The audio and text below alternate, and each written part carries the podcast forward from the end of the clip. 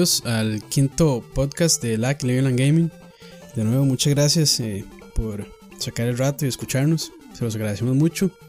Este, eh, hoy nos acompaña Gabriel Serrano de Frank 3 Studios y Dani Ortiz de 89 decibeles, conocido como Incus en las comunidades. Buenas, buenas. Buenas, ¿cómo están? Pura vida. Entonces, este, bueno, antes de empezar con el tema que tenemos hoy, eh, eh, Gabriel, este, bueno, él es fundador y, trabaja en un estudio que se dedica a producir videojuegos. Entonces, este, nos gustaría que nos compartiera tal vez un poquito sobre lo que están trabajando y la experiencia que han tenido eh, desarrollando un videojuego acá en el país. Y también, este, bueno, sé que estuvo hace poco en el Game Connection San Francisco, entonces también nos podría compartir un poco de esa experiencia por allá. Claro, claro. Eh, bueno, pura vida por invitarme, gracias. Buenísimo, buenísimo. Eh, sí, sí, ya en el estudio, Frame 3 Studio, llevamos, a ver, oficialmente desde el 2012 haciendo eh, desarrollo de videojuegos. Eh, el juego que estamos trabajando ahorita es el primer IP propio de nosotros. De antes de eso, pues un poquito manteniéndonos a flote, haciendo de todo, ¿verdad? Redes sociales, web, también videojuego, eh, para educación. Pero bueno, ahora es desde esas fechas que, que le entramos ya con ganas a, a, hacer algo propio, hacer algo de uno y que, bueno, que nos pudiéramos finalmente sentir satisfechos de llegar y decir este juego de nosotros. El juego se llama Sam con Z, Amazing Journey. Es un platformer 2D eh, en el cual usted se toma el rol de Sam, que es un ticket boy, es un chico que trabaja, digamos, en un circo vendiendo las tiquetes de entrada, si quiere convertirse en un mago completo. Pero la particularidad es que eh, el mundo en el que él vive todo es como un circo. Entonces, él quiere convertirse en un mago completo para poder viajar aquí a la Tierra, trabajar en los circos, montar shows para poder cosechar los aplausos, que es con lo que el mundo de él se nutre. Y conforme usted va jugando el juego, que está pensado para que de alguna manera sea eh, Metroidvania, digo alguna manera porque pues ahora estamos replanteando algunos detalles y ahorita les cuento por qué. Eh, usted va descubriendo pues la historia que viene. No, no, no, tampoco, tampoco tan exclusiva.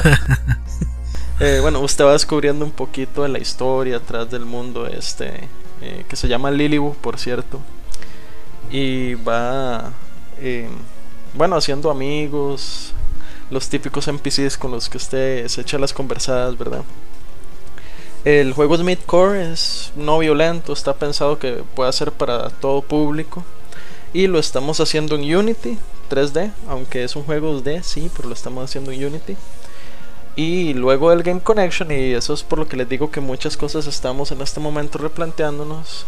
Eh, tuvimos la dicha de conocer a la gente de Sony por allá, hablar con ellos y bueno, todos nos aprobaron para estar como parte del programa de partners de PlayStation, entonces va a salir para PlayStation Vita.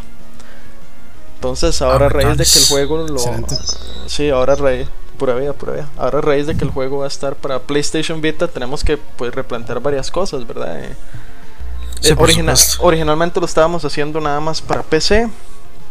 Eh, pero bueno, esto nos, nos cambia nos cambia la jugada. Y entonces, por el momento, digamos, ¿en qué plataformas va a estar disponible? ¿Puedes repetir? No te escuchaban. Este, por el momento, ¿en qué plataformas va a estar disponible? Bueno, ahorita se está haciendo para PC y nosotros esperamos que, en vuelta de un mes, dos meses eh, estemos en Kickstarter para tratar de conseguir financiamiento para terminar el juego y lo que vamos a poner ahí es ya el demo jugable pero en PC. Eh, mientras, mientras conseguimos ese financiamiento no creo que lo estemos tirando como en otras plataformas hasta que ya tengamos la versión de Vita lista eh, pero bueno, y que por lo menos se van a poder sentar y echarse la jugada y entretenerse un rato, se va a poder ahí en la compu. Eso Este, de también este, vamos a poner el, link del Kickstarter ahí en la descripción. Todavía no está, ¿verdad? O sea, viene, en un tiempillo. Ok. Ah, ok, todavía no está. pero igual, bueno. compartiendo, sí. Ajá. Este sí. Ahí este, nos, mantienen al tanto y ahí vamos a estar regando la voz para que la gente eche una manilla ahí. Sí, sí, se agradece montones.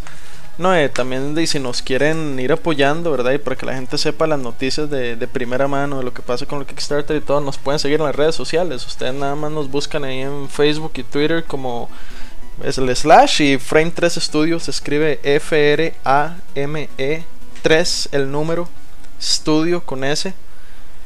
Y ahí, ahí estamos. Ok, bueno, ese, ese link sí podríamos tener en la descripción. Claro, claro, claro, claro. Sí, sí. Y bueno, y también. No, no, no, que, se lo, este que se lo aprendan a pura memoria. A pura memoria. No, no, no, pura memoria. y este, eh, bueno, también tal vez eh, hablar un, poquito sobre eh, cómo se va moviendo, cómo se va este, evolucionando el, la producción de videojuegos acá en Costa Rica, porque es algo relativamente nuevo. Tenemos muy buenos ejemplos, ¿verdad? Como Green Lab Studio con, con Phoenix Rage. Eh, y también, este, bueno, hay otros como el Fair Play que es bastante grande y que han sacado bastante jueguillos. Pero este, desde su perspectiva, eh, ¿cómo, ¿cómo, ve la evolución, digamos, de lo que ha sido el, desarrollo acá en Costa Rica? Eh, bueno, ha sido difícil, ¿verdad? Porque hacer videojuegos en este país, pues cuesta por la misma realidad nacional. Eh, cuando yo llego y le digo a alguien, aún todavía pasa, bueno, ¿qué trajo usted? Yo trabajo haciendo videojuegos. La gente no se lo toma muy en serio. Y bueno, es todo, es todo un brete y conlleva muchas habilidades muy específicas, mucha dedicación, los recursos que se necesitan para desarrollar son considerables y y en ese sentido a veces puede ser un poquito frustrante, por otro lado puede ser muy satisfactorio, especialmente en estos tiempos, como, de, como vos decís, man, que están empezando a surgir muchos casos de éxito, Eduardo con Phoenix Rage, ahora, bueno, Jojo Game Maker Game of the Year, ¿verdad? Entonces, ya eso es un logro, un hito bastante importante, no solo nacional, sino internacionalmente. Ahora Fairplay saca el, el 14, Fairplay Lab saca el 14 de este mes que viene eh, ya Color Guardians para PlayStation 4. Bueno, Phoenix Rage también va para PlayStation 4, Xbox One. Eh, no, eh, la presencia, por ejemplo, en eventos como este, Game Connection y GDC de Costa Rica ya se hace sentir bastante más que antes. Ya cuando, cuando llegamos por ahí ya compañías, publishers y todos se acercan al booth y ya conocen la delegación de Costa Rica, ya hay una relación un poco más cálida y ya a nivel internacional se está conociendo que aquí hay un mercado y de hecho por eso ya inclusive hasta a nivel nacional se nos ha empezado a dar más apoyo, Procomer por ejemplo nos ha apoyado un montón, la verdad un montón, un montón. Eh, y entonces uno empieza ya a sentir esa transición como de tal vez como incomprensión y hasta en algunas veces en el pasado y como irrespeto con respecto a la profesión de uno, uno ya empieza a sentir como de verdad eh, viene cambiando. Yo por lo menos me siento muy chiva al sentir que de alguna manera soy pionero, si se quiere, de un mercado que es bien, bien duro junto con otra gente super tuanis. Eh, y yo pienso que de aquí a pongámosle cuatro años eh, el mercado, la industria nacional va a estar bastante, bastante más desenvuelta. Y ya tenemos, por ejemplo, Canuarts que tienen planilla ah, desarrollando videojuegos, 12 personas ahí estables. Fairplay Labs tiene creo que 50 son. Eh, o sea, ya, ya, ya, ya estamos vislumbrando más que hay como una cosilla. Ajá, como agarrar forma, a, sentirse como una industria. Entonces, claro, claro. Eh, no, yo como, pienso. Como dice, eh, ya, ya pueden decir que pueden vivir de eso, digamos, hasta cierto punto. Sí, claro, o sea, los pequeñitos, pues sí tenemos que también pulsearla con otras cosas, ¿verdad? Eh, o sea, Fairplay, por ejemplo, ellos sí se manejan muy bien con sus servicios, que los, los venden internacionalmente y no solo con el IP de ellos, porque pues de, yo creo que aquí ninguna empresa nacional, ni ellos que son los más grandes, eh, ninguna se sostiene a puro IP propio. O sea, el arroz y los frijoles hay que buscarlo en otro lado. Pero por lo menos ellos están haciendo videojuegos para pagar esa planilla bien considerable de 50 personas. Y es vacilón, porque, eh, o sea, esta historia que me estás contando, man, no es nueva. Y para cualquiera que, este, que haya estado interesado en cualquier tipo de actividad artística, sea que, que usted toca algún instrumento y se hizo una banda y, quiso empezar a tocar aquí, o sea que, no sé, que usted dibuja, es artista gráfico, lo que sea, aquí o sea, aquí la, la, gente piensa que es un ridículo y es, es nadar contracorriente en cualquier, casi que en cualquier aspecto artístico que la gente quiera, eh, que, la, gente se interese y que la gente quiera desarrollarse, la gente no lo toma en serio y se burla. Es súper, súper complicado.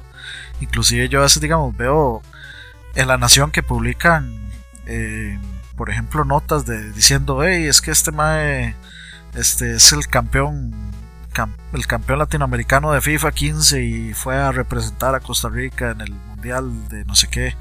Entonces, uno ve los, comentarios, es montones de gente que diciéndole que busque brete y y, cosas así, como que como que la gente es intolerante completamente a, a que a ver gente que está haciendo lo que le gusta. Sí, eh, digamos... Lo eh, es que... Sí, dale, dale.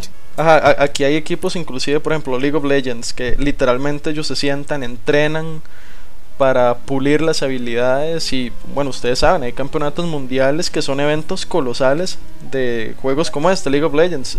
¿Y cuál es la primera reacción de la gente? Sí, cuál es la reacción de la gente. Esos, esos vagabundos que se sentaron ahí a jugar. Exactamente, esos, esos vagabundos. O, ma, vaya, busque brete, eso, eso ni siquiera es un deporte, eso no es, eso no es vida.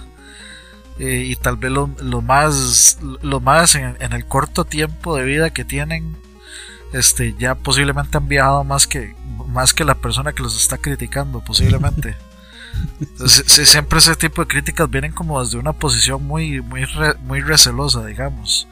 Muy de, muy de envidia de que ah, este madre, ¿cómo es posible que este madre tenga tanto éxito por, por hacer algo como jugar videojuegos, Y entonces, eso lo hago yo facilísimo.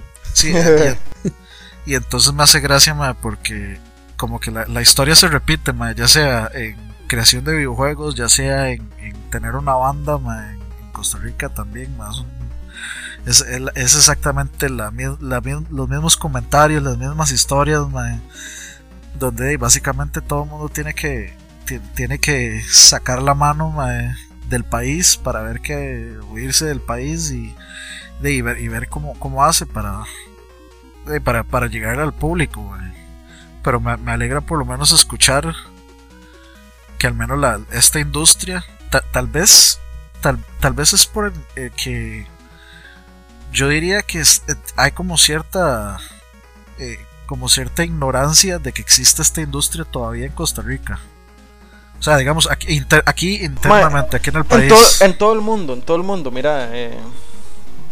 O sea, yo por ejemplo ahora, ahora que fuimos a Game Connection, yo, de como pues el presupuesto mío no era tal vez como el de los otros estudios ticos, yo me quedé con amigos allá en San Francisco, amigos de la familia.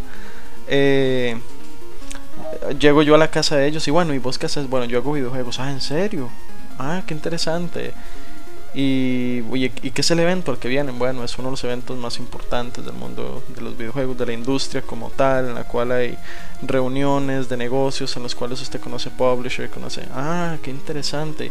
Y es muy complicado eso, hacer un, jueguito, es porque digamos, yo veo que mi hijo juega con el celular, etcétera. Entonces uno empieza como a explicarles y conforme uno va hablando y explicando, siempre hay comentarios no malintencionados, pero que se dan como muy naturalmente que minimizan lo que uno está haciendo. Entonces, lo, que, lo que deja ver es simplemente como también la misma educación y cultura en, imagínense, en Estados Unidos, San Francisco, California, la gente igual piensa lo mismo que aquí.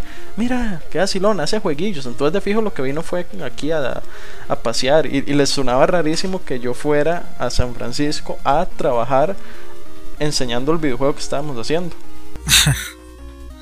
Sí, es como, es como el típico comentario de, de que le preguntan a uno, hey, ¿usted qué está estudiando? Y uno les dice, no sé, estoy estudiando música, estoy estudiando este eh, diseño, eh, diseño gráfico, estoy estudiando este no sé, programación de para enfocada en videojuegos y le preguntan, ¿y no piensa estudiar algo más? Aparte de eso. Uy, se, va a morir de hambre. Sí, sí, le, hacen un comentario, tal vez le hacen un comentario así, minimizando completamente esa vara. Le, dicen a uno así como, ¿y, qué más piensa estudiar? que ya uno, uno, nota, tal vez que no es malintencionado, pero uno nota como que no, no, no, toman en serio el, trabajo que uno le está poniendo. Lo, pero lo, lo vacilón es que cuando, cuando digamos, eh, le toca a uno cosechar, este, digamos, los, los éxitos, digamos, o, cosechar todo lo que uno sembró y ellos ven todo lo que uno recogió, ahí sí se quedan sin palabras y no les toca más que aceptar que se equivocaron. A mí, eh, digamos, hasta después de la experiencia esta que les mencionaba, eh, no es que esto sea lo importante, pero por lo menos ayuda a reafirmar especialmente con personas allegadas a uno, inclusive familiares, que a veces todavía no terminan como de vislumbrar, bueno, ¿qué es lo que está haciendo usted? Está haciendo un juego, pero es, ese es su brete realmente.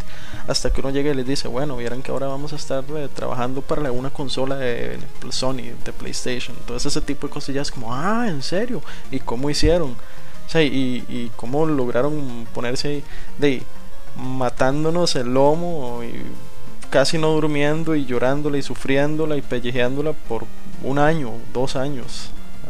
Así, así es como se llega. Como eh, absolutamente todos lo hacen. Sí, sí, y, entonces a la gente le parece extraño.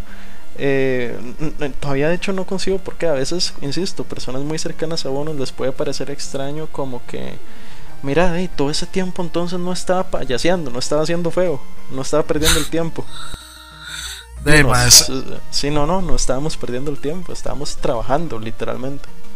De es, la, crianza, es la, crianza, la crianza de nosotros, o sea, la crianza no, no de nosotros, bueno, yo, yo tengo 30 años, pero si yo, la, digamos, es la crianza de la gente de la época de mis papás para abajo, o sea, bueno, para abajo, más bien digamos para arriba del árbol genealógico de mis papás, mis abuelos, de que tienen una, una crianza muy, muy extremadamente criolla, extremadamente religiosa y muy de, este, como decir, muy, lineal, por llamarle de alguna forma, de que este es, es, casi como, como decir que estamos todos en la, en, la Matrix y entonces se les programa para hacer X cosa y salirse de ahí ya es algo súper este súper complejo, súper difícil, imposible, entonces les cuesta concebir que, que alguien tome una decisión así y luego les cuesta concebir que alguien haya tenido éxito haciendo algo así. O sea, como que la gente, o sea, los, los, tatas de uno y los abuelos esperan que, ah, es que este va a ser médico, este va a ser abogado, este va a ser eh, ingeniero de sistemas, o este va a ser aquí y no ven más allá de que existen miles de millones de carreras diferentes que uno podría perseguir, pero, o sea, básicamente lo que esperan de uno es que busque la no, no la carrera que uno quiere, sino la carrera que más plata le va a dar. Ajá. Entonces, como que les es, muy, les es muy difícil comprender que uno quiere hacer algo que, realmente le gusta. Sí, claro. como, como, como, dicen, es de idiosincrasia, ¿verdad? Este, y también, ¿qué puede ser? Resistencia al cambio, tal vez, porque como esto es algo diferente, nuevo, este. Y de ahí, que este, de quebrar paradigmas también, de, de que la, la, gente puede, no, puede vivir de, otro tipo de, cosas, ¿verdad? No solamente. Sí, yo creo que vamos por ese lado. oficios, digamos. Sí, sí. Sí, igual, o sea, que no solamente de los oficios de, siempre, como dice este, médicos, eh, contadores, abogado, abogado, informáticos o lo que sea, porque o abogado, bueno, abogado, sí, o maestro también, que no tiene nada de malo, pues, de buscar este el sustento con esas carreras o, siendo un profesional de ese tipo, pero de también, de, yo creo que ahí va un poquito de, que puede ser respeto, tal vez hacia las personas que, de, no todas las personas pueden ser médicos, no todas las personas pueden ser abogados, ¿verdad? Y si uno tiene habilidades, este, de, qué sé yo, programando videojuegos o, haciendo la parte gráfica del arte para un videojuego o la música para un videojuego, pues también se vale, ¿verdad? No, tiene nada de malo, pero, pero bueno, eso, yo creo, que ya ahí entramos. ya, ya entramos a otro tema completamente que es de... De hecho, bueno, afecta completamente los videojuegos, pero es un tema social completamente, que es, es básicamente eso, que... O sea, los papás esperan de uno que uno solo... Este, que, que uno sea tal vez lo mismo que hizo él, o si no, que sean los típicos, o sea, que, que, se meta a bretear en los típicos bretes. Y, y entonces salen un montón de carajillos y carajillas este, forzados mentalmente a, ok, yo voy a estudiar esto. Y cuando empiezan ya la U y empiezan a cursar y ven, llegan, van por la mitad, ya van frustrados de que no quieren estudiar esto, que es una, o sea, que les da pereza, entonces es el montón de, de gente que tenemos ahí sin absolutamente ninguna vocación de, hacer lo que están haciendo. Porque los forzaron desde carajillos a, a, estudiar, a estudiar algo que, no, que nunca quisieron. O siempre tuvieron miedo de, decirle a los tatas así como, de lado, la verdad es que yo no quiero estudiar esto, voy a estudiar otra cosa. Y empezar de cero. Pero bueno, yo creo que ya eso sí es otro tema. Completamente. Sí, sí. Este, Dino, muchas gracias, eh, Gabriel. Bueno, yo no sé si nos querés contar algo así, alguna cosilla rápida, tal vez antes de empezar con el tema que tenemos. Ya como para finalizar, digamos. Sí, más bien pregunten, no sé. Este, eh, más o menos, eh, ¿para cuándo estiman tener, digamos, el Kickstarter o tal vez un o tal vez un demo o incluso cuando ya estiman tener el juego completo? Kickstarter un par de meses. Eh, juego completo PC 4 a 6. Eh, PlayStation Vita, vamos a ver. Eh, pues obviamente la primera vez que desarrollamos para una consola. Entonces, de sería mentir llegaría a decir que me las sé de todas, todas en este momento. Vamos a tener la dicha en realidad de aprender en la marcha conforme vamos montando para la consola. Creo que no va a ser tanta la diferencia.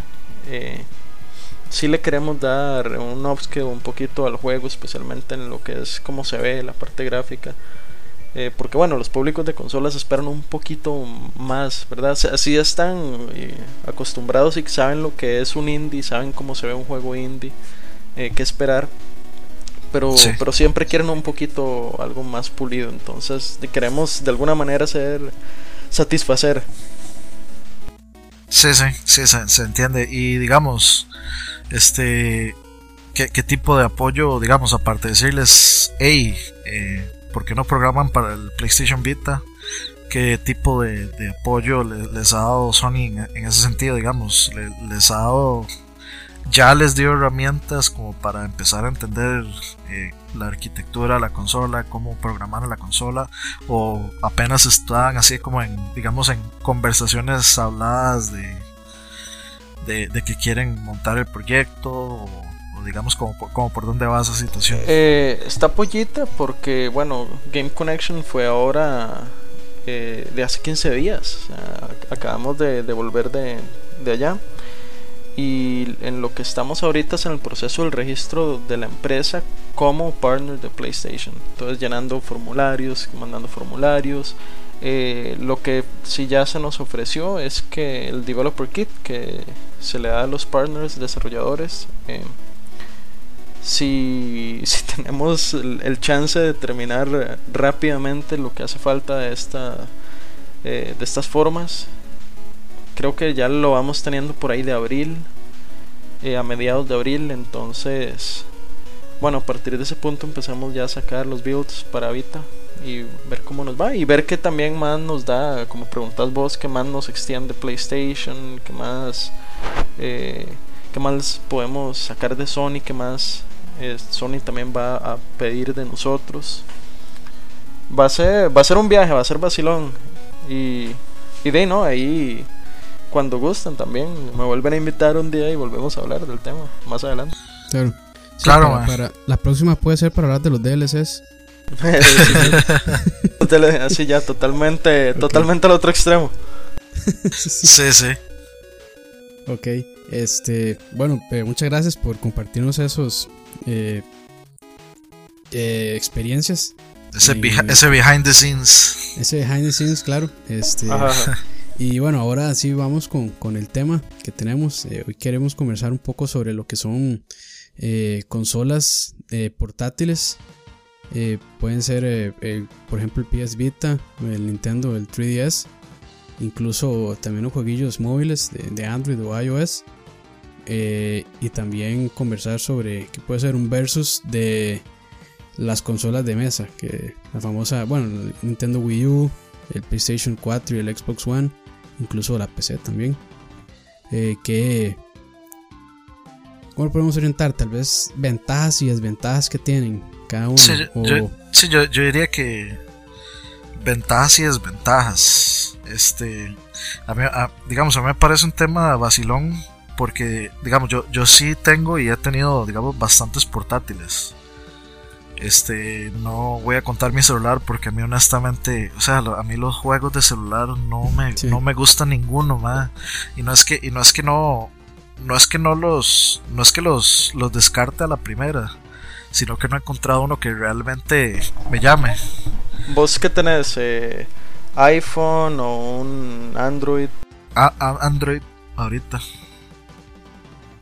Este, y digamos, por ejemplo, yo tengo, bueno, tengo el 3DS y tengo el, el PS Vita. Dani, perdona, pero vos qué tenés. Y por los eh, juegos que los juegos que yo tengo ahí, este, pues, de simplemente no me, llenan mucho más. O sea, yo no, yo no puedo comparar, digamos, eh, Muramasa o, no puedo comparar, por ejemplo, eh, Super Mario 3D World de, con, con un juego de, de celular. Con Flappy Birds. Sí. con, sí, con, con Flappy Bird. Sí, de hecho, y hablando sobre eso, este, yo también tengo un Android y solamente dos juegos me han eh, capturado bastante. Que bueno, uno es The Room y el otro es The Room 2. Y son, son juegos de, de, puzzle. Este, utilizan muy bien lo que es de la parte de, de, de, el giroscopio que tiene el celular y la parte táctil también para resolver los puzzles. Y esos son los únicos dos juegos que yo digo, sí, me, capturaron. Que tiene una buena historia, tiene una buena ambientación y tiene unos buenos gráficos. Y, desde ahí, o sea, no, no más jugué, este, bueno, Angry Birds, pero no sé, es que esos juegos casuales no, no, es, que es, un público diferente, ¿verdad? También, juegos casuales, uno que tal vez está un poquito más metido eh, jugando ya juegos de, de consola, ya sea, bueno, de portátil como Nintendo 3DS o, de mesa como PlayStation o PC, este, ya no tiene como cierta, eh, ¿qué puede ser? Desprecio hacia, no desprecio, suena muy feo, pero tal vez no disfruta tanto de, los juegos casuales. Para, Preferencia, digámosle. Sí. Bueno, eh, déjenme recomendarles uno. Eh, y de hecho es un juego acá es tico. Eh, lo hizo una empresa que se llama Moga. Se llama Micromon. Eh, es para iOS. Ah, sí. Tienen, ajá. bueno, la verdad es un juegazo. O sea, yo lo he jugado y es muy bueno. no tiene nada que envidiarle a Pokémon. El mundo, el, arte, las mecánicas. El juego es.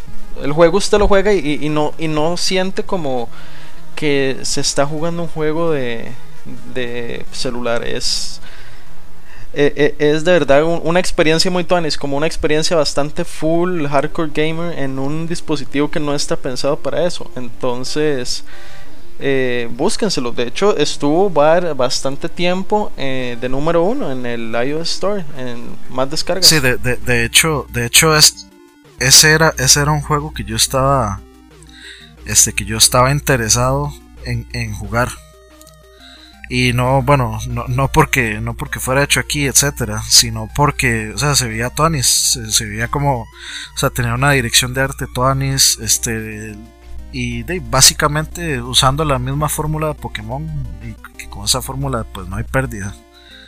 Este y sí sí pero está está en Android. Eh no. Ah, no no está es, es exclusivo sí yo creo que era era esa, esa era la razón por la que no la. Porque yo, porque yo tengo yo tengo Android. Entonces, este, de, por eso, de hecho, yo, yo, o sea, yo vi montones de, este, montones de reviews bastante, bastante buenos de, de, ese juego. O sea, le, le, ha ido muy, le, ha ido muy, bien. Y, o sea, a mí me pasa algo vacilón porque, digamos, igual, aunque yo tengo eh, consolas portátiles, este, tengo el, el 3DS y el Vita, no me veo jugando tanto a veces, no sé por qué, este, digamos, mucha gente lo usa como para jugar mientras va de camino a algún lado. No sé, va, va en el bus, va en un carro, etcétera. Este, y yo no puedo porque yo me mareo. Entonces. Más con, el 3DS.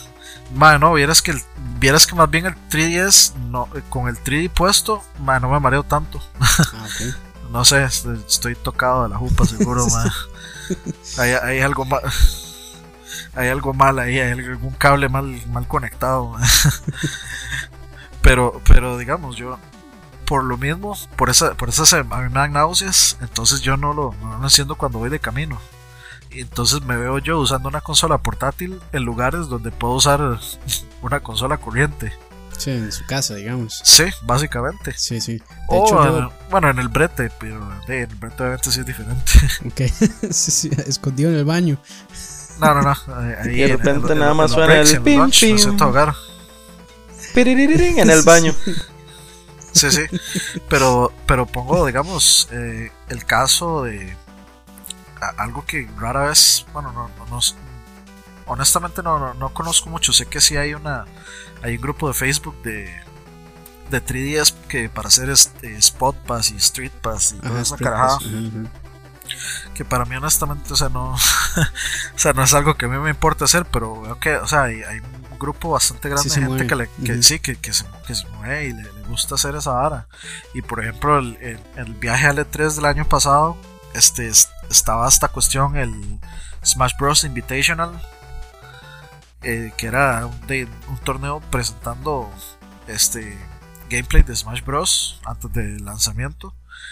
Y entonces en la fila, en la fila, pues uno veía un montón de gente con cosplays de, de personajes de Smash Bros. y todos, y absolutamente todos en la fila, con 3DS, todos haciendo Spot Pass, todos haciendo Street Pass, todos haciendo, todos jugando así entre ellos, Mario Kart, eh, jugando cualquier cosa. Entonces es como el, eh, o sea, el, el, mobile gaming ha explotado montones. Sí, sí, sí. De hecho yo, bueno, yo hace poco me compré un, 3DS también. Eh, que puede ser hace un mes. Y desde hace un mes casi que no toco la compu para jugar. Y yo también, o sea, este lo uso también. Oiga, Oscar traicionando la PC. dije, dije que nunca iba a comprar una consola hasta que fuera necesario, pero bueno, este, el, el 3DS me llamó la atención un montón. Y este, sí, sí, es como un mes de que casi no toqué la compu y, era de sentarme bastantes horas a jugar con, la consolita, bueno, con, con, el 3DS. Y lo que yo hago también a veces, este, y me llevo nada más la consola para hacer Street Pass ahí en la calle. A veces uno camina y va caminando y, y nada más le llega ahí un Street Pass de alguna persona que uno ni conoce. Entonces, tiene, tiene funcionalidades ahí vacilonas que, que con, digamos, con una consola de mesa ahí no se podría hacer, tal vez. Sí, pero es vacilón, porque digamos, veamos por ejemplo lo que hace el 3DS y veamos por ejemplo lo que hace el Wii U, digamos socialmente. Eh, o sea, para mí el Wii, el, esa cuestión del Miiverse, yo no sé si este si tal vez Gabriel eh, tiene alguna, tiene el Wii U y más o menos ha visto lo que es el Miiverse. El, el, el, Miiverse es, es, una vara super, o sea, es, una vara super arcaica para lo, para el, digamos el tipo de, de software social que están manejando las consolas ahorita, que manejan el Xbox One, que manejan el PlayStation 4 eh, y que maneja la PC en Steam de que o sea la gente hace videollamadas y se manda mensajes facilísimo y ma, este eh, yo estoy jugando este juego y el otro más está jugando este juego pero igual podamos eh, usar el party chat para, para hablar paja o, o ma, este este más está jugando tal juego entonces me manda una invitación y entonces ya el juego se inicia automáticamente y me tira al servidor donde está él etcétera. Mientras que por ejemplo el Wii el Wii U es básicamente un un RSS de juegos es puro texto, donde usted nada más ve texto o más que hicieron, hey, vean qué chido el dibujo que hice con la tablet. y ya. Sí, sí. o sea, es súper arcaico. Pero vemos el 3DS con un montón de cosillas que tal vez, bueno, algunos para algunos de nosotros no son la gran cosa, por ejemplo esa hora del, Street Pass y eso, pero, hay un, pero hay un montón de gente, o sea, hay un, hay un montón de gente disfrutando esa vara y super metida en esa vara. Me imagino tal vez de por este de la, la gente es así, es muy social. Solo habemos algunos de nosotros que no, que no lo somos tanto. yo, yo, yo en lo personal soy más old school. Eh, toda, digamos, eh, los aportes sociales que se le meten a todas, a todas las plataformas de juego y a todas las consolas, a la misma PC y todo, sí le agregan algo, pero yo en lo personal sigo agarrado a la idea de que si yo voy a invertir en comprarme una consola es porque los juegos solitos, en que nadie me esté inclusive jodiendo la vida, eh, me entretengan. Díganme antisocial, díganme lo que sea. Eh, a mí, yo en lo particular no soy muy fan de las consolas de Nintendo, ni móviles, ni fijas, porque eh, las franquicias de Nintendo no me vuelven loco. O sea, sí, sí me gustan y, Nintendo, si algo tiene es que todos los productos que sacan son muy buenos. O sea, saben hacer juegos. Eh, no soy muy fan de ellos. En lo personal, de hecho, en Nintendo la última consola móvil que yo tuve eh, fue el Game Boy Advance, ya hace ratillo.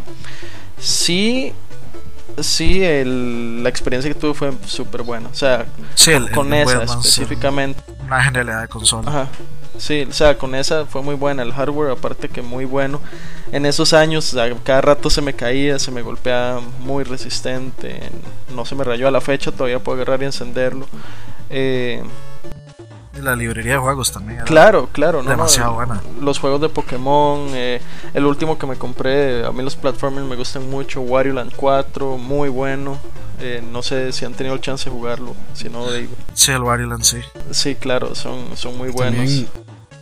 este, ah, bueno, pero ese es. Ah, bueno, pero eso fue salió, para el SP, ahora que recuerdo. Que es uno de los mejores juegos portátiles que yo he jugado. Es el, el eh, Super Mario Luigi's Adventure, creo que era. El, Superstar Saga. Superstar Saga, correcto, correcto. Que era un RPG, este, o sea, era muy diferente a, a, los juegos de Mario plataforma, ¿verdad? De ser un RPG y, y también tenía su nivel de dificultad y vacilón todos, los, todos los juegos que han salido de esa saga, todos han sido buenos. Uh, sí, sí, sí. Pero bueno, pero entonces es, esa era como, no sé si la pregunta, pero por lo menos sí hacia donde estaba dirigido mi comentario. O sea, para ustedes, ¿qué pesa más con las consolas? Y ahora hablando de móvil y porque ustedes están tirando la conversación por ese lado, pero ¿qué les pesa más? ¿El factor social que se integra ahora en las consolas o el juego como tal? Y la experiencia que les da ese juego. Porque para mí es lo que le da el valor real a cualquier consola gaming es el juego. Sí. Sí, pienso igual, este, yo, bueno, yo también soy un poquito old school en ese sentido. Casi, casi no juego en línea. Este, de hecho son contados con los dedos de mi mano derecha los, juegos que, que, he jugado en línea y no frecuento tampoco los juegos en línea. Entonces, este, para mí sí, sí, pero ya es, es una cuestión meramente personal, ¿verdad? Porque ahorita está muy de moda la parte eh, competitiva, ¿verdad? Entonces, este, me siento un fin de semana a jugar FIFA o PES o Call of Duty eh, con, mis amigos. Y ah, niño rata. o, Minecraft, para terminar de hacerla. este, eh, con, con, mis amigos y, de ahí, este, les grito y demás. No, no. Este, pero eso es una cuestión de, este, de que con los años y con el internet también se ha venido se ha venido dando, ¿verdad? Que es el, juego en línea, no necesariamente competitivo, pero sí más de para estar ahí con los compas dándole. Pero, pero yo creo que eso sí es algo tal vez muy, muy eh, de cada persona, ¿verdad? Bueno, y, en mi caso, en, mi caso yo creo que la pesa más el juego y es que, bueno, creo que los tres somos como el mismo tipo de persona. En mi casa yo soy el único que juega. Entonces yo obviamente siempre juego solo. Siempre estoy en mi casa y siempre juego eh, lo juego solo. Pero este me gusta mucho jugar juegos cooperativos. No tanto competitivos como cooperativos. Entonces, eh, para mí, digamos, las funciones sociales de los juegos son importantes. Y voy a poner, digamos, eh, el ejemplo del Play 3 con el Play 4 el Play 3 este, no tenía esta cuestión del party chat, que es eh, eh, una opción que permite como solo hablar entre la gente que usted invita al party suyo.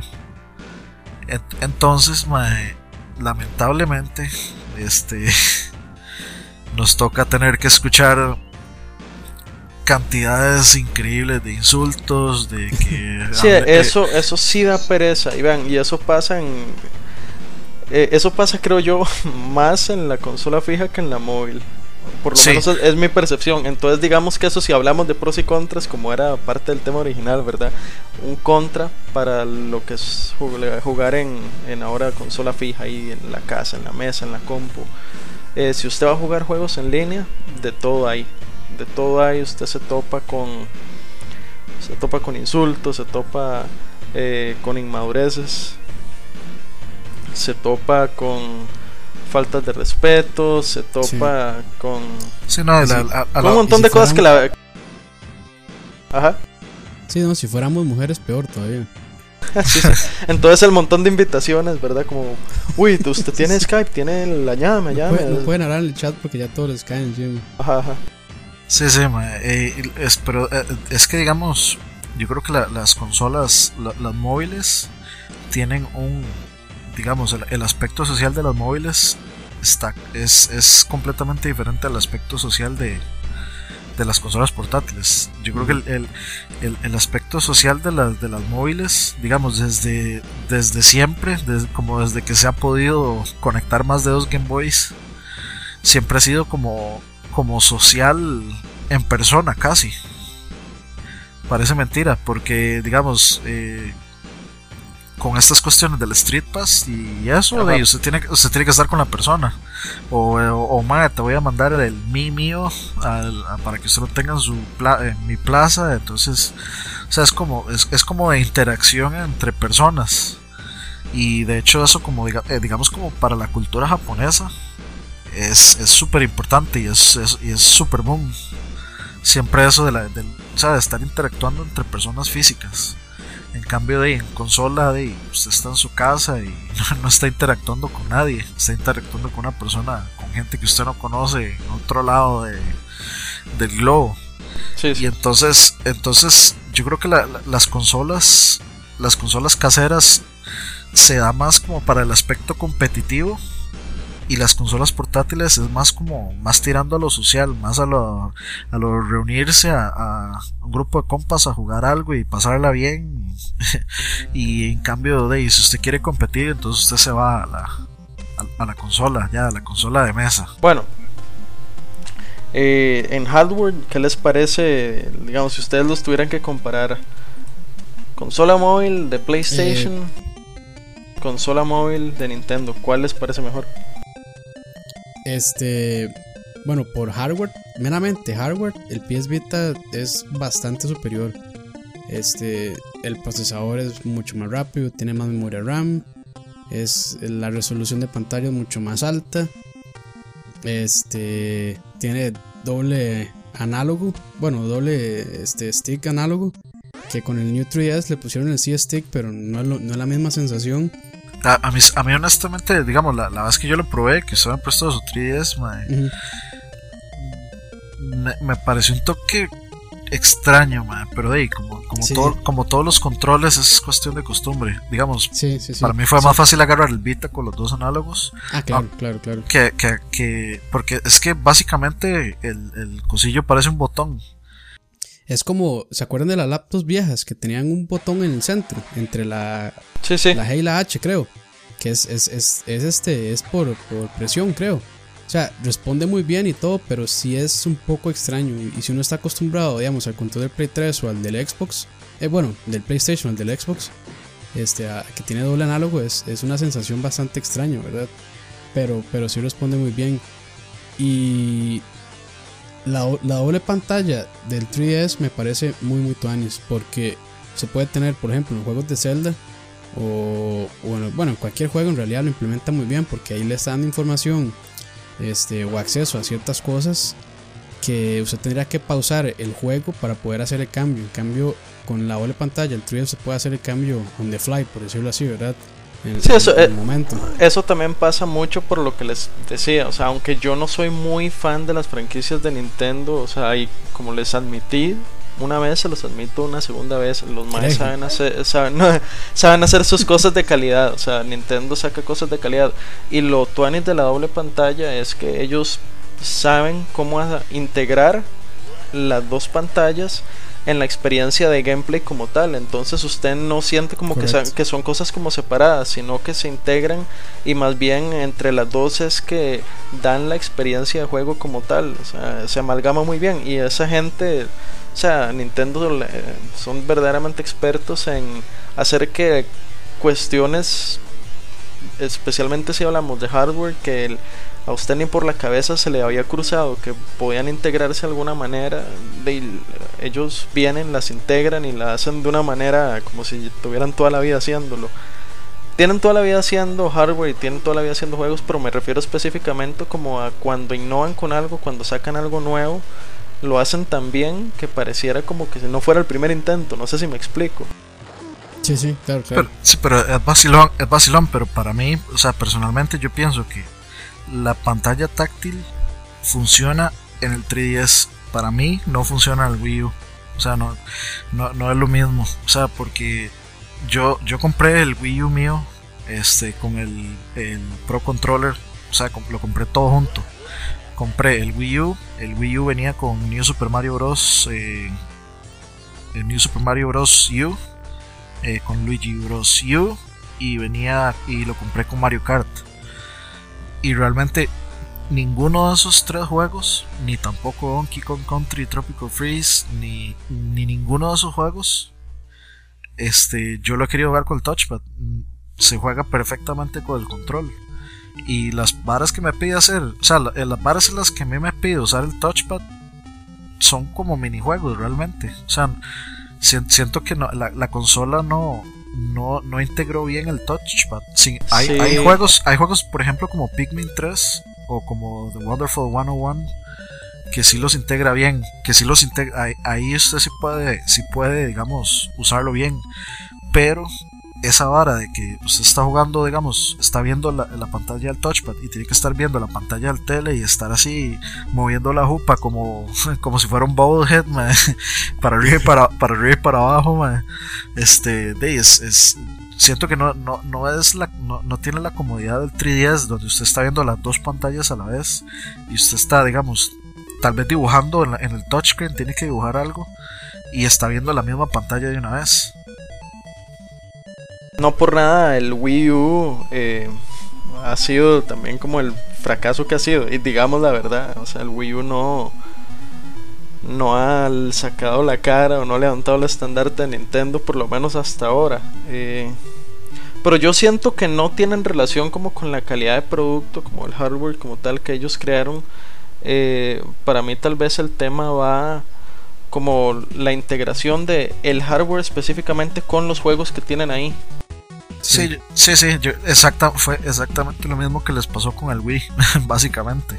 Sí, que con el Wii Day fue lo mismo. O sea, no, no hubo hardware este, que definiera el, al, al Wii. Eh, la gente pone de ejemplo, digamos, Skyward Sword, que es un juego que tiene un. eh, mo- o sea, que está súper centrado en, el, digamos, el movimiento de la espada. Que, eh, digamos, un enemigo usted tiene que mo- mover la espada inclinado, que so- solo, solo inclinado le va a dar el, golpe que tiene que darle. Y sin embargo, aún así, la, la, la gente se olvidó, se olvidó completamente de eso. Igual pasó con el Move, igual pasó con el Kinect, y ya la gente dejó eso atrás completamente. Entonces me imagino que Nintendo vio el, el potencial del 3DS y dice, "Ey, aquí es, aquí es este, usando la fórmula usando la fórmula del 3DS y poner un touchscreen. Pero realmente el, el touchscreen, el touchscreen, el gamepad en sí está súper este eh, no utilizado está súper eh, eh, dejado de lado digamos para tareas completamente no sé inútiles digamos porque yo para qué digamos jugando New Super Mario Bros eh, yo para qué me voy a voy a usar el control Inclusive, inclusive digamos, voy a poner el ejemplo en eh, Super Mario 3D Worlds. Eh, creo, creo que era en ese, o no me acuerdo si era en New Super Mario Bros. U. Pero usted no puede, o sea, digamos, si yo tengo el, el, el Pro Controller y tengo el Gamepad, no puedo jugar para dos. O sea, el, Gamepad no, no, me lo acepta como un input para jugar para dos personas. Tengo que tener dos controles. O por ejemplo, o, veamos por ejemplo el Mario Party. El Mario Party 10, usted usa Bowser en el, en el, en el Gamepad. Este, pero usted tiene que tener cuatro Wiimotes con Wii Motion Plus. Entonces de es como hay, demasiadas opciones de input, pero el, el, gamepad lo ponen como para algo específico y no, lo, no le dan a uno la libertad de como de escoger y, y no le dan a uno la libertad como de, de poder este usar el gamepad correctamente. Cosa cosa que no pasa con el 3DS digamos por ejemplo. Sí pero eso tal vez bueno en el ejemplo de Mario Party 10 tal vez se lo hicieron para para eso mismo para decir vean sí este el gamepad sí sirve para algo me parece. Pero bueno, yo. Es un juego, este, salió hace poquito, ¿verdad? El 10. Sí, acaba de salir prácticamente. acaba de salir. Por cierto, eh, bueno, y hablando entonces de todo un poco, ahora ustedes, no sé si ya sabían la noticia que anunció Nintendo de que salía con DNA, que es este publisher de móviles japonesa. Eh, y bueno, vienen franquicias, bueno, no sé qué franquicias irán a venir, pero bueno, vienen juegos de Nintendo para los dispositivos móviles. Sí, eh, yo honestamente... Celulares, ¿verdad? Dispositivos móviles celulares. Sí, yo, yo, lo, yo lo que o sea, la gente dice, mae, por fin Mario en celulares, por fin, por fin voy a poder jugar Super Mario 3 en en celular, estoy seguro que esos no son los juegos que van a llegar. No. o sea, los juegos que van a llegar son como, eh, no sé si ustedes se acuerdan, como un juego de, eh, de cartas como, bueno, no, era como cartas, pero era como una especie como de Digimon, de varas de Digimon. No era Digimon, pero era como por la misma vara.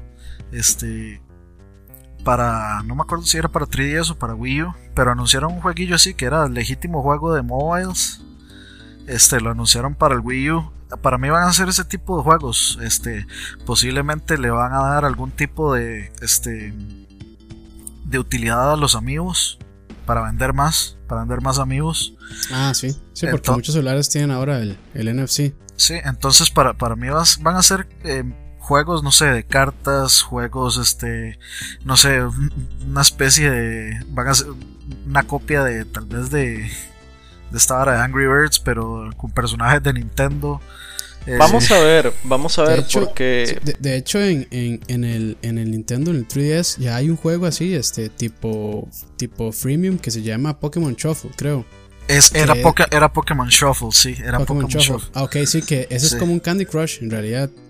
Este, así como de, de ir este, haciendo bueno, yo, nunca he jugado Candy Crush y, en realidad estaría bateando, sigo cómo se juega. Vamos a ver qué pasa. Me parece que es como un Candy Crush. Vamos a ver qué pasa, porque eh, la cuestión es que, ¿por qué se alía Nintendo con DNA? O sea, porque DNA sabe cómo vender juegos móviles. Conoce el mercado, sabe cómo hacer plata con eso. O sea, Nintendo, ¿por qué necesita una alianza? o sea, lo, hacen, por los líderes.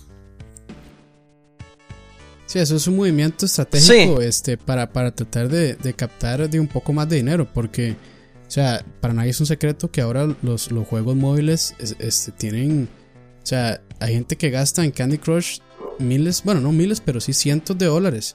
ah, no, miles, también. Hay gente que literalmente se, vuelve loca. hay gente que se vuelve loca, sí. sí, hay gente que se hace adicta y, y, gasta cualquier cantidad de dinero. Entonces, ahí también está la plata, ¿verdad? Entonces, es, es yo creo que es un movimiento de algo inteligente por parte de Nintendo para poder de captar más, más, más ventas, ¿verdad? Más, para poder capturar más plata de una manera este, sencilla, porque ahora todo el mundo tiene, tiene smartphone, este, ya sea Android, iOS o Windows. Y, parece parece mentira, parece mentira, pero también todo esto está pasando. Eh, por lo mismo que estábamos hablando ahorita, o sea, como el Wii U no tuvo el éxito, por lo menos que esperaba Nintendo que tuviera, entonces es como tomemos medidas, cómo podemos levantar o llenar de nuevo las arcas de la empresa. Bueno, ahí vámonos a móvil. Sí, sí. Sí, y de hecho yo creo que también me imagino que ellos están viendo una baja. Eh, bueno, aunque el 3DS está vendiendo montones, me imagino que ellos están viendo cómo el mercado está dividido. Y entonces quieren. Ya, ya ellos son los dueños de, de las portátiles. Obviamente, bueno, el, el, Vita obviamente tiene excelentes juegos y todo. Pero el 3DS barrió con el Vita completamente. Sí, el, Vita claro. no vende tanto como el 3DS pero ellos ven y bueno, otro, digamos, otro horizonte donde básicamente están los juegos móviles y de ellos quieren un pedazo de ese pastel. Y saben que fácilmente ellos pueden dominarlo. Pero vean lo curioso, eh, bueno, ahora moviéndonos a noticias de Sony, PlayStation Mobile se cerró. O sea, Sony anunció que ya no iban a seguir dándole yo creo que eso va a ser un rebranding, man, honestamente. Sí, vamos, bueno, vamos a ver qué pasa. Pero eso es, digamos, como la noticia oficial. Eh, sí, sí, cerró, pero bueno. y, tiene, y tiene algún sentido, digamos, mucho contenido tipo Android que luego se metían ahí en el Vita, pero no era pensado específicamente como para el Vita, y terminaban siendo digámoslo con todos los puntos sobre las ideas, terminaban siendo un poco de cochinadas ahí que nadie quería y que más bien lo que hacían era llenar de contenido basura. Eh, es que usted no se va a usted no se va a comprar un usted no se va a comprar un PS Vita para jugar eh, Angry Birds, man. Sí, exactamente. Usted se compra un PS Vita para jugar Killzone Mercenary, para jugar Muramasa, para jugar juegos juegos AAA de consola, man. O sea, usted tiene una consola que es básicamente un PlayStation 3 portátil, man. Sí, claro. Pues, o sea, usted no va a jugar un juego así, man. A menos que usted busque, digamos, por ejemplo, algo retro, como este juego Action Verge, que es eh, como un Metroidvania, man, que va a salir que es que hay juegos que usted sabe que en portátil la, experiencia va a ser como más chida o va a ser diferente que en una consola. Entonces, por ejemplo, yo disfruto jugar un side scroller más en, portátil que, en Pokémon. Pokémon, o sea, yo. Usted sabe que raro sería jugar eh, Pokémon con el con, eh, digamos, el sistema de horarios que trae todo y que yo en cualquier momento, en cualquier lugar lo puedo abrir, eh, toma la hora de donde yo estoy. Por lo menos yo tengo esos recuerdos bien tuanes de, de cuando jugaba el Silver y, y inclusive un poquillo el, el, el Blue, el Red. Eh, yo lo jugué, yo lo jugué emulado y le cambiaba la hora a la compu para que me cambiaran el juego. Ajá. es, life, life hack. Ajá. Ese toque no lo sabía, no, no, ¿verdad? no, no. No, la verdad no. Sí, sí, eh, ahí puede, intentarlo cuando quiera. bueno, pero sí, eh, volviendo a lo, a lo del Vita. Eh, también, también hay que ver que. el, lo del Vita, perdón, lo de PlayStation Mobile. Tengo el Vita metido en la jupa. sí, vamos a ver qué pasa. Eh, yo sí lo hallo más como algo positivo que negativo, que se quedara así. Yo espero que no sea como un rebranding, ojalá que no. Eh, pero bueno, eh, no sé qué opinan ustedes, no sé si ustedes en ese en ese tema específicamente eh, prefieren. Ahora habrá que ver, habrá que esperar. Este, básicamente eso, eso es lo que habrá que porque yo honestamente, yo creo que yo nunca llegué a jugar o a siquiera comprar algún, algún juego de PlayStation Mobile, la verdad. No, Dios guarde comprar. No, no. Sí. sí. y para que los terminen regalando en PlayStation Plus, porque de hecho yo recuerdo que creo que a mí me habían regalado varios y aún así, ni aún así los bajé, ni regalados.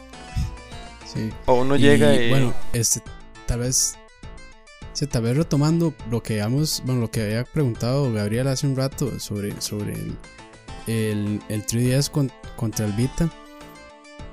Lo que, yo, lo que tiene ventaja el, 3DS, este, que no es en el hardware, es este, no sé por qué, pero ha pegado mucho más los juegos del Nintendo 3DS que los del Vita. Yo, yo nunca he tocado el Vita un par de veces, pero no lo tengo. Tuve el PSP, el el original, creo que era una versión 2000 o 3000, que era 2000.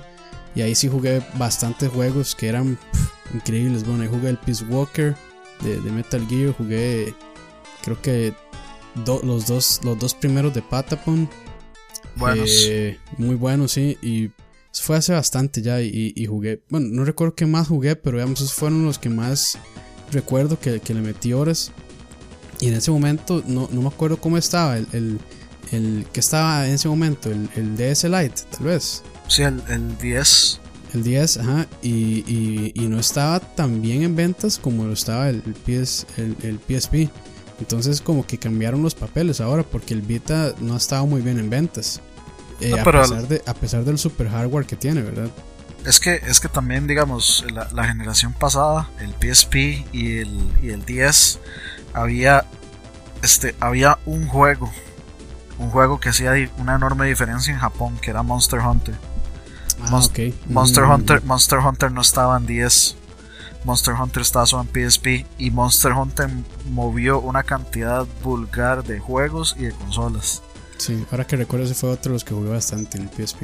Y, sí, ahora, sí. y ahora se revirtió en los papeles. Ahora Monster Hunter está solo en 3DS y no está en PS Vita. Entonces, eh, y uno ve que Monster Hunter, man, Monster, Monster Hunter es enorme en Japón, es gigantesco. Sí, sí, sí, sí. Entonces, eh, es una cuestión social ahí en, Japón. Sí, es que en Japón pesa muchísimo lo, eh, la, la, las interacciones sociales, especialmente con consolas portátiles, interacciones sociales, este, digamos, locales. Claro, de, vean cuáles son los juegos más vendidos en Japón. Son las novelas gráficas de los dating simulators. Este tipo de juegos es allá la comidilla del día a día de los gamers. O sea, es, es una cuestión que a mí me sorprende montones porque el, de, no son como los juegos, en mi opinión, como los más chivas o entretenidos para meterles horas, pero allá los consumen de una manera sorprendente. Que cada vez que sale un juego nuevo o la chica nueva a la cual conquistar el juego en una expansión, pues van y se lo compran y se lo compran y le meten contenido y lo andan en las consolas portátiles. Y pucha, es, es la verdad. Lo pone a uno a pensar, bueno, y al final, ¿cómo jugarán más? ¿En portátil o en, o en el estacionario? Supuestamente en Japón todos tienen un, bueno, toda la gente este joven o, o así, este medio medio geeks, todos tienen un 3DS y eso es lo que lo que está de moda allá. Sí, yo creo que hay, hay otro ejemplo que podemos poner, eh, digamos, eh, en esta en este tema de, de digamos co consolas caseras versus consolas móviles. Digamos, por ejemplo, vemos una consola como el Ouya, que el, el, el, el Ouya está lleno de, de, de, freeware tipo móvil. Uy, sí, y por, el, el Ouya no y por eso ahí, la, Dios mío. y por esa, exacto, o sea, la, es una consola de casa, eh, digamos, con hab, habilidad para emular un montón de varas, este, meterle emuladores de lo que usted quiera. Pero los juegos que salieron para esa consola eran típicos juegos de, de, de, de móviles, los, los, típicos que usted se encuentra en las tiendas de, de Apple y de Android. Y la consola murió, o sea, básicamente nació muerta. Sí, sí, ahora, bueno, ahora se está moviendo a China, ¿verdad? Y, por, y vamos a ver cómo les va por allá.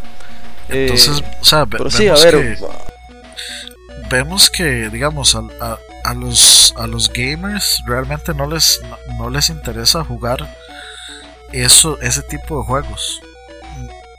Y no les interesa jugar ese tipo de juegos porque ya una consola salió y murió Claro, este, pero, con, pero también. Esa premisa. Pero también es que la premisa de, la cons de las consolas como tales que están enfocadas de midcore para hard, eh, midcore o hardcore. O sea, pensar que una consola va a sentar a un casual gamer a jugar frente a un tele solo porque es un tele no funciona así. O sea, el, las consolas están pensadas para esas personas que se sienten y le meten su rato a, a un juego. Eh, sí, exacto. Yo en lo. Los juegos, lo, los juegos de eso de, de sí, móviles sí. están hechos. Eh, son, son, casual gaming, son casual gaming. Sí, lo, lo, como dicen que es como para lo que llaman shirt burst, como para ratitos de 15 minutos donde, no sé, usted está esperando, está, sentado en un banco esperando y se pone a jugar lo que sea que tenga ahí. No es para alguien que se va a sentar y va a pasar dos horas ahí jugando eh, lo que sea. Entonces, de ahí, yo creo que viene la, la típica pregunta, una pregunta que, que a la gente no le gusta y que este, o sea, la mayoría de gente la este prefiere evitarla, digamos. Y es este de la pregunta de si esos juegos son realmente juegos y si quienes los juegan son gamers o no son gamers. Fue puña, este Sí, sí, es, es, es, medio polémico tal vez, ¿verdad?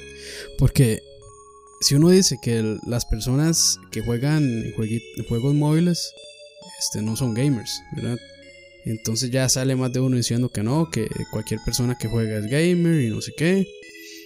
Pero, o sea, para mí un gamer es una persona que se sienta y le mete sus buenas horas a un juego y, y, hasta incluso le mete para sacar todos los achievements o platinarlo como le dicen en Sony, ¿verdad? Este, entonces, si, si es como me incómodo y después, este, si uno dice que sí son gamers, eh, llegan otros y entonces le dicen que no, que esa gente eh, solo los que juegan 15 minutos, como dice Dani, el short, eh, de no, que no, que no se vale, entonces no son gamers. O, también los, la gente dice que los que solo juegan, creo que había sido una publicadora que dijo que los que jugaban Call of Duty tampoco eran gamers. O los, que, o se centraban a jugar un solo juego y solamente, digamos, si yo solo juego PES o, FIFA o alguno de estos, este, yo no soy gamer gamer tiene que ser una persona que le entra todo. Y yo eso, digamos, si yo no estoy de acuerdo, ¿verdad? O sea, eh, no, digamos, yo, yo no soy aficionado a los juegos de, de deportes. Eh, yo no, no juego ni FIFA ni PES, ninguno de estos. Pero sí soy muy eh, dado a jugar de estrategia, este, plataformers, de stealth y así, y, y third person shooter también. Entonces, este, no sé, es como muy subjetivo tal vez esa, esa cuestión. Sí, yo, yo como desarrollador les digo, el proceso para desarrollar un videojuego móvil y videojuego consola, aunque están con sus millas de distancia, ¿verdad? Eh, tienen sus muchas, muchas, muchas similaridades, especialmente en todo lo que son las primeras etapas.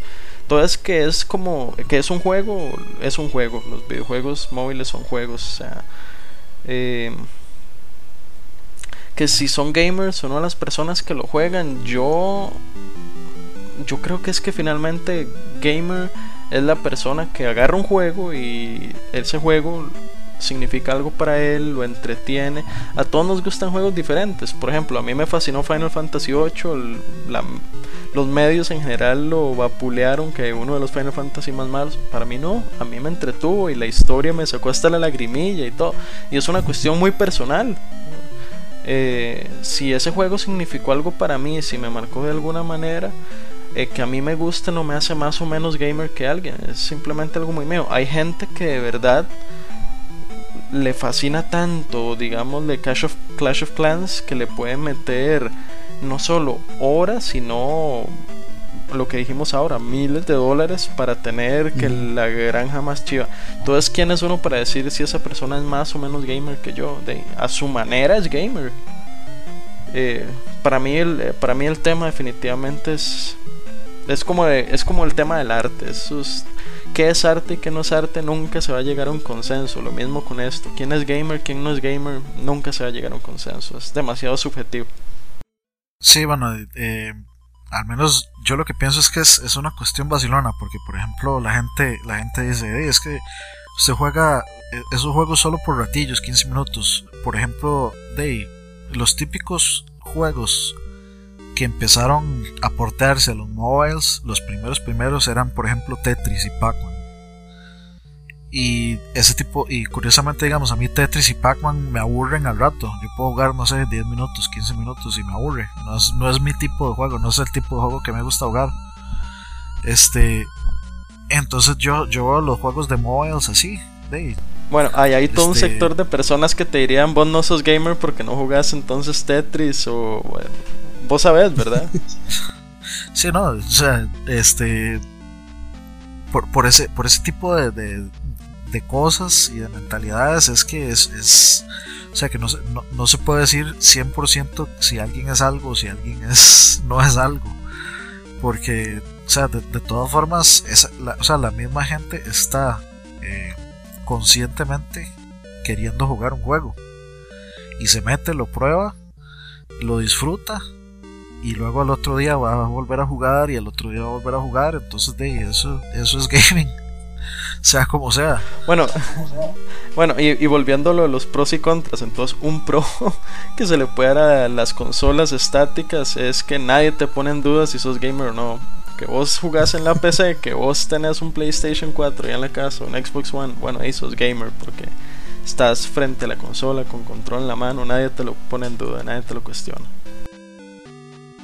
Bueno, alguna, algunas veces, eh, digamos, a la gente que solo juega PES de vez en cuando. Es que, es que digamos, hay gente, por ejemplo, pasa, pasa en mi barrio, pasaba mucho.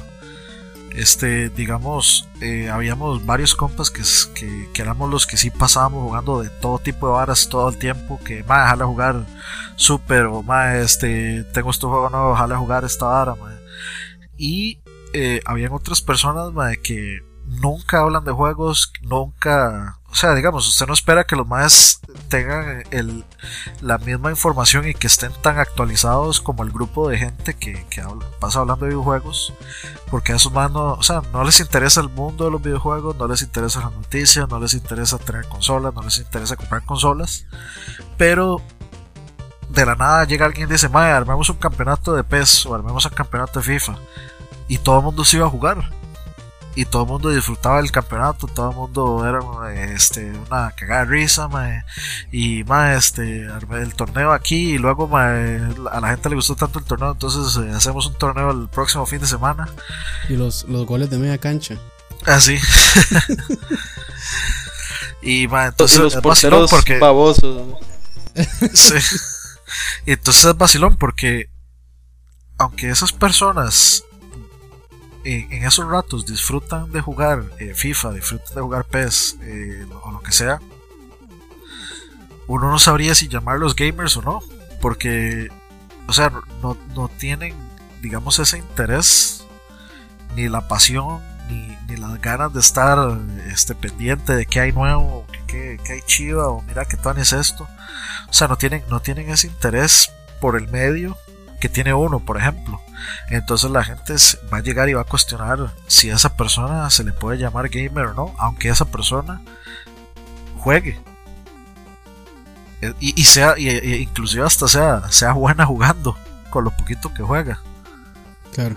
Entonces es, es, una pregunta, es una pregunta complicada. Y, pero yo pienso, dado dado, digamos, este, el estado en el que está el gaming ahorita, con toda esta estupidez de, del Gamergate y, y este, toda esta cuestión del el harassment en línea y toda esta vara, yo diría que, que mejor todos nos consideremos gamers y se acabó. Es mejor ser inclusivo que ser exclusivo, sea como sea. Hasta los sí. que juegan en Ouya. Sí, sí, no, no importa no importa si usted tiene uno de esos, este, de esas consolillas Tiger Electronics, usted también es un gamer. ¿Y era, como un pol, el Polystation? También, man. Todo, todos tuvimos eh, hashtag. Todos to lo tuvimos. sí, sí. Eh, hashtag todos somos Polystation. sí, que traían. Eran 9000 juegos en la consola y que eran 10 juegos y los demás se repetían. Sí, era como contra 1 sí, sí. y luego la página 2 contra 5775 y nada más era sí. contra eh, la, la, tercera pantalla en una sección y ya. sí.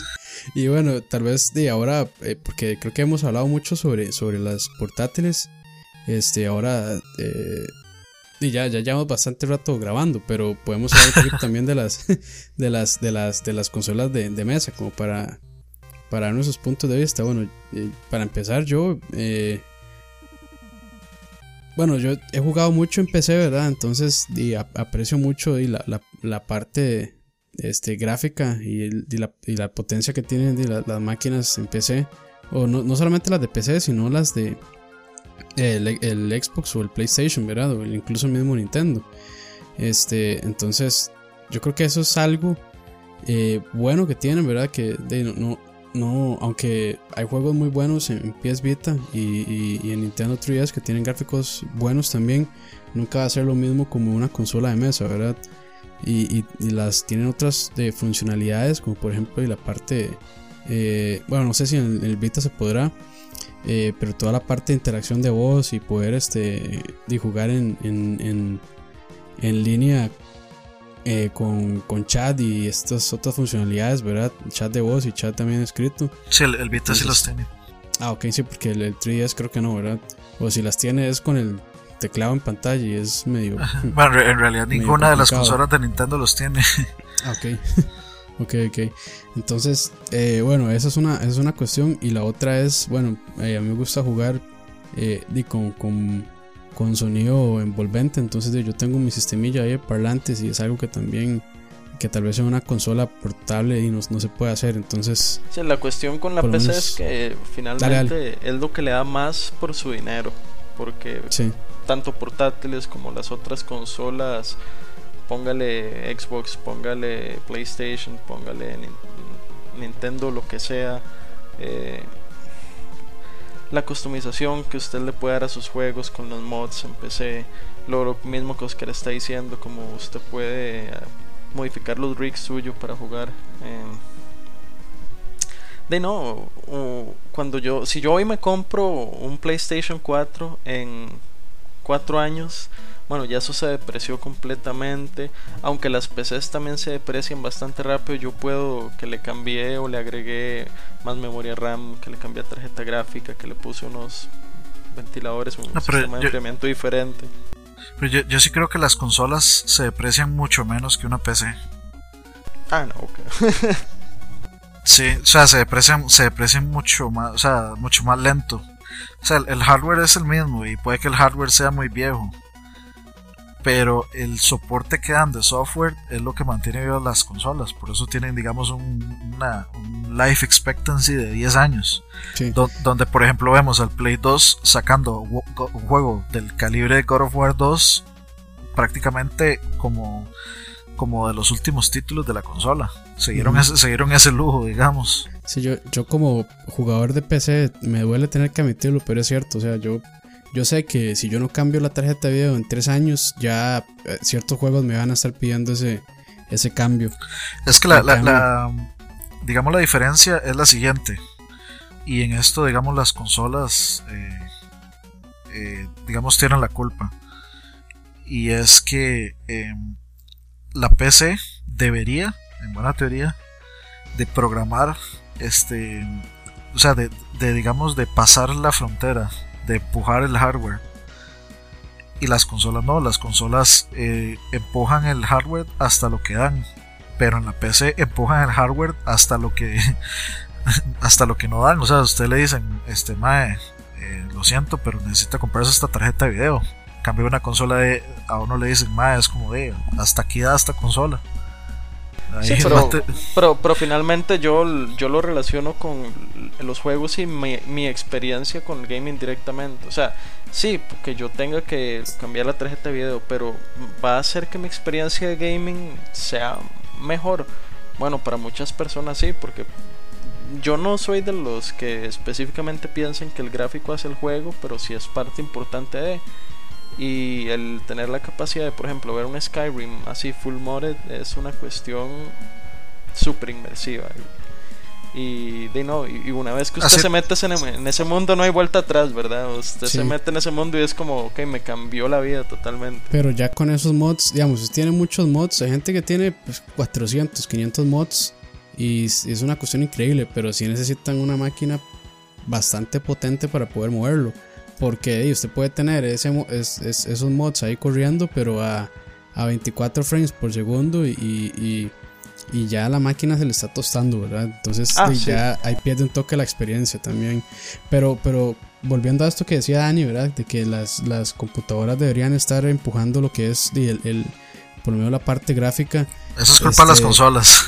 o sea, las, yo, yo desde hace tiempo, desde hace tiempo vengo diciendo que las consolas vienen Frenando. sí, las consolas vienen frenando el avance de las, de las PCs. O sea, las PCs en este momento para mí deberían estar como 5, 7, 10 veces más adelante de lo que están, porque Pero, ahorita, ahorita los programadores están jugando a, a, tratar de, que todas las versiones sean lo más parecidas posibles. Sí, sí, sí. De no darle una ventaja a la otra, porque ahí está un montón de gente llorando.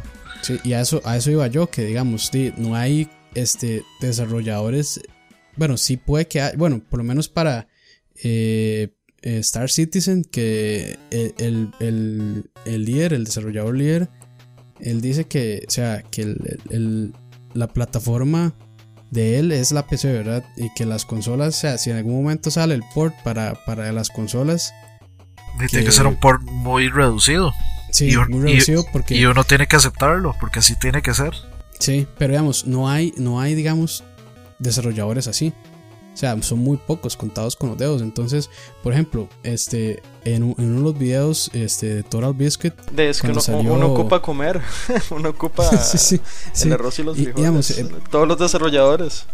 Sí, entonces por eso es que, y, eso es lo que yo iba en uno de los videos de Total Biscuit, cuando se dio la, la, eh, la controversia de Watch Dogs, él mencionó que e, ese problema que la, que la PC este, traía las partes, eh, digamos, por decirlo así, el, E3 version lo tenía escondido, que eso tal vez se pudo haber dado por presiones de PlayStation y de Microsoft, eh, perdón, de Sony y de Microsoft, este, para que la versión de PC no fuera extremadamente superior a la de las consolas, porque a ellos no les servía que, que saliera la versión así por cuestiones de, de, ventas y demás, ¿verdad? Entonces, tiene sentido, no es que no es que esa sea la realidad de por qué el juego salió así, pero por lo menos este e, es, ese freno que tiene la PC ahorita, sí, sí como dice Annie, es, sea por parte de, de no tanto de las consolas, sino de los desarrolladores y también de las bueno, y las consolas también en parte, ¿verdad? Porque este no son capaces de, de moverse como se mueve una PC. Bueno, y de hecho yo no, no, había mencionado mi opinión acerca de las consolas caseras y de la PC. Y yo creo que la, la, cuestión de las, digamos, de las consolas caseras versus las consolas móviles y versus los celulares es como, es casi como un aspecto de intimidad. Usted está como en, en la intimidad de su cuarto o del cuarto donde usted está con su tele, su control. Si tiene home theater surround, buenísimo. O con un headset pichudo y usted está metido en el juego donde todo lo que pasa alrededor no, no importa, excepto lo que está al frente suyo y lo que usted está jugando. entonces yo siento que es como una cuestión, una cuestión de intimidad que uno no tiene con una consola portátil, tal vez. Sí. Muy, muy, muy, muy rara vez y dependiendo, depende mucho del juego portátil. Sí, no puede jugar chingo en su cama. y eso cambia totalmente la experiencia. sí.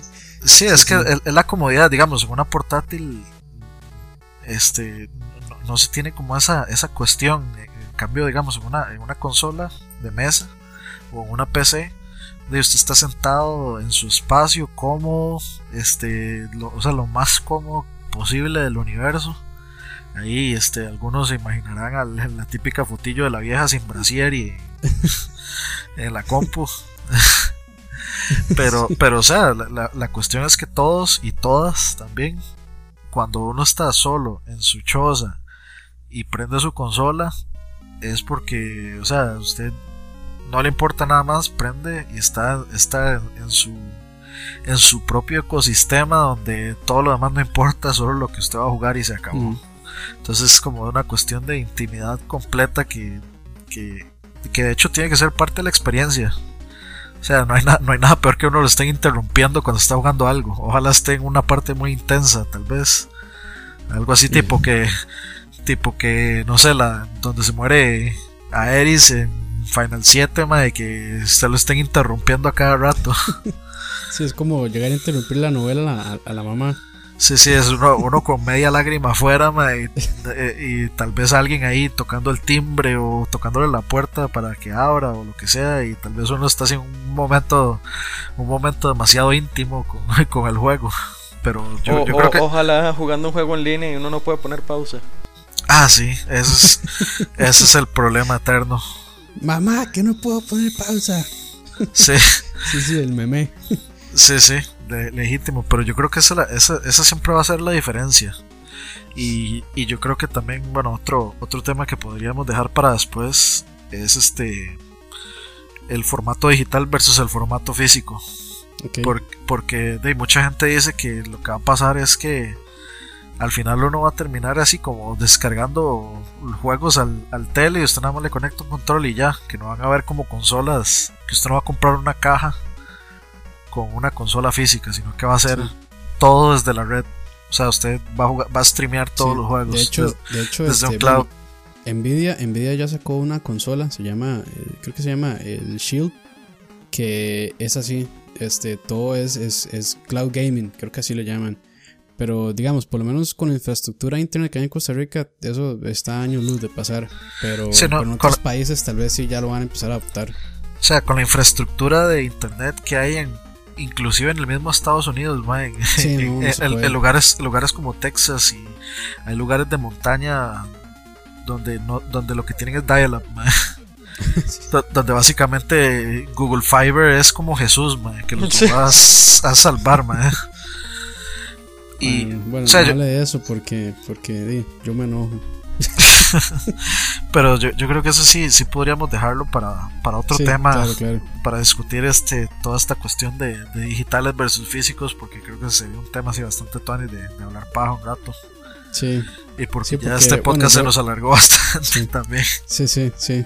Entonces, más bien la gente va, se va a asustar cuando vea la extensión. Y se va a asustar usted cuando le toque renderizar esta vara y subirlo. por, eso no quería hablar de, la, de la, conexión, porque van 900 minutos subiendo un video, son como un día y resto. Pero bueno, ahí después, ahí después compartimos las experiencias de cómo, de, cómo montar un, un, podcast de estos. y bueno, ahí también, este, no sé, algún comentario final aquí de nuestro invitado eh, de compré mi juego. eh, no, no. A ver. Se lo, puse ahí en el spotlight. Ajá. Eh, bueno, y no, finalmente tal vez cierro con el, tema que tocó Dani por ahí. ¿Quién es gamer y quién no? Y, lo hace más gamer usted tal vez jugar en su casa o jugar con móvil. Bueno, cada quien cómprese y agárrese de lo que le dé más horas de entretenimiento. Finalmente eso es para lo que los videojuegos están hechos. Con lo que usted se siente. Y por lo que uno está pagando. ¿Cómo? Y por lo que uno está pagando también. Ah, sí, sí, sí, claro. Eh, bueno, dejemos el dinero de lado. Eh, hablemos de entretenimiento.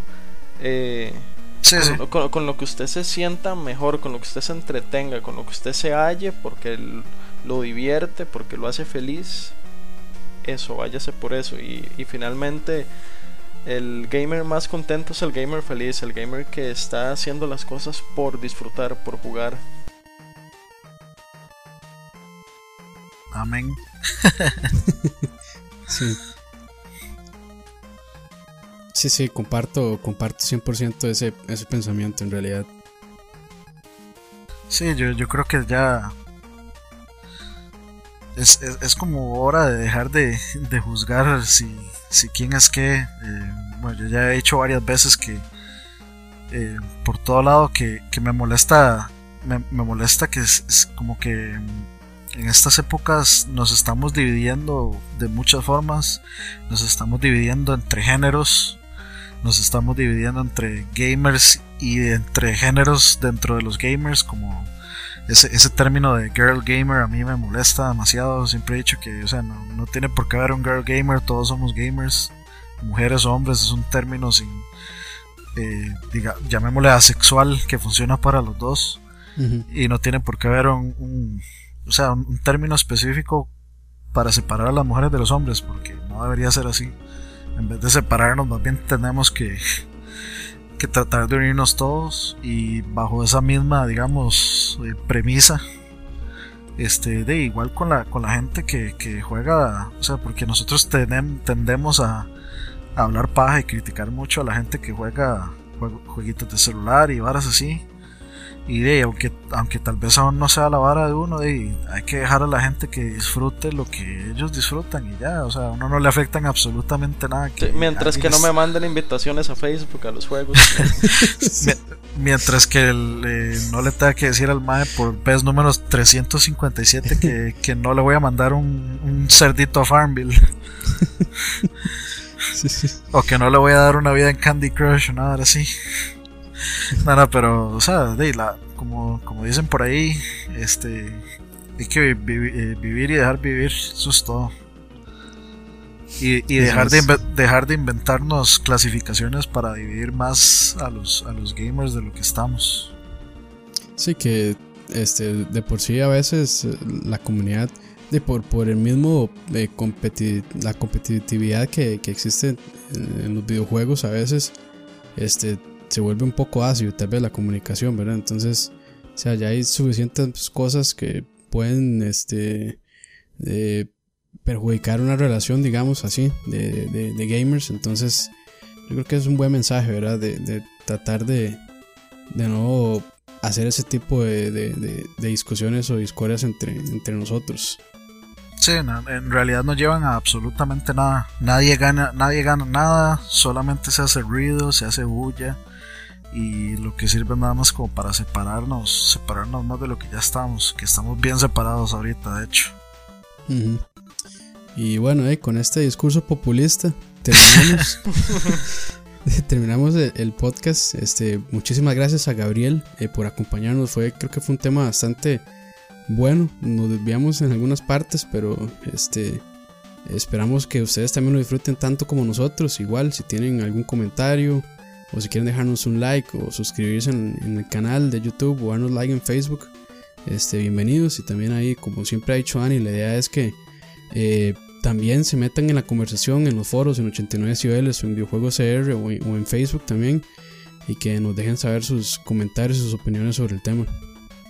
Y si quieren votar por nosotros para el periodo 2000, partido lag. Tenemos, tenemos bastante demogagia demagogia. no, pues ya, ya con eso no votan por nosotros. De, demogagia, no, ¿cómo es?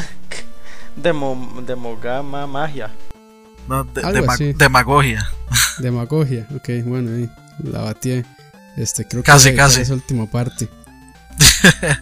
no, no, debería dejarla, debería dejarla, debería dejarla. No, no, ya, ya, yo le he dicho a Oscar que aquí no se edita nada, esto sale así Ah, bueno. sale, como, sale, sale como sale. Ok, está bien. Bueno. Bueno, muchísimas gracias. gracias a todos por oírnos y nos vemos la próxima semana. Pura vida.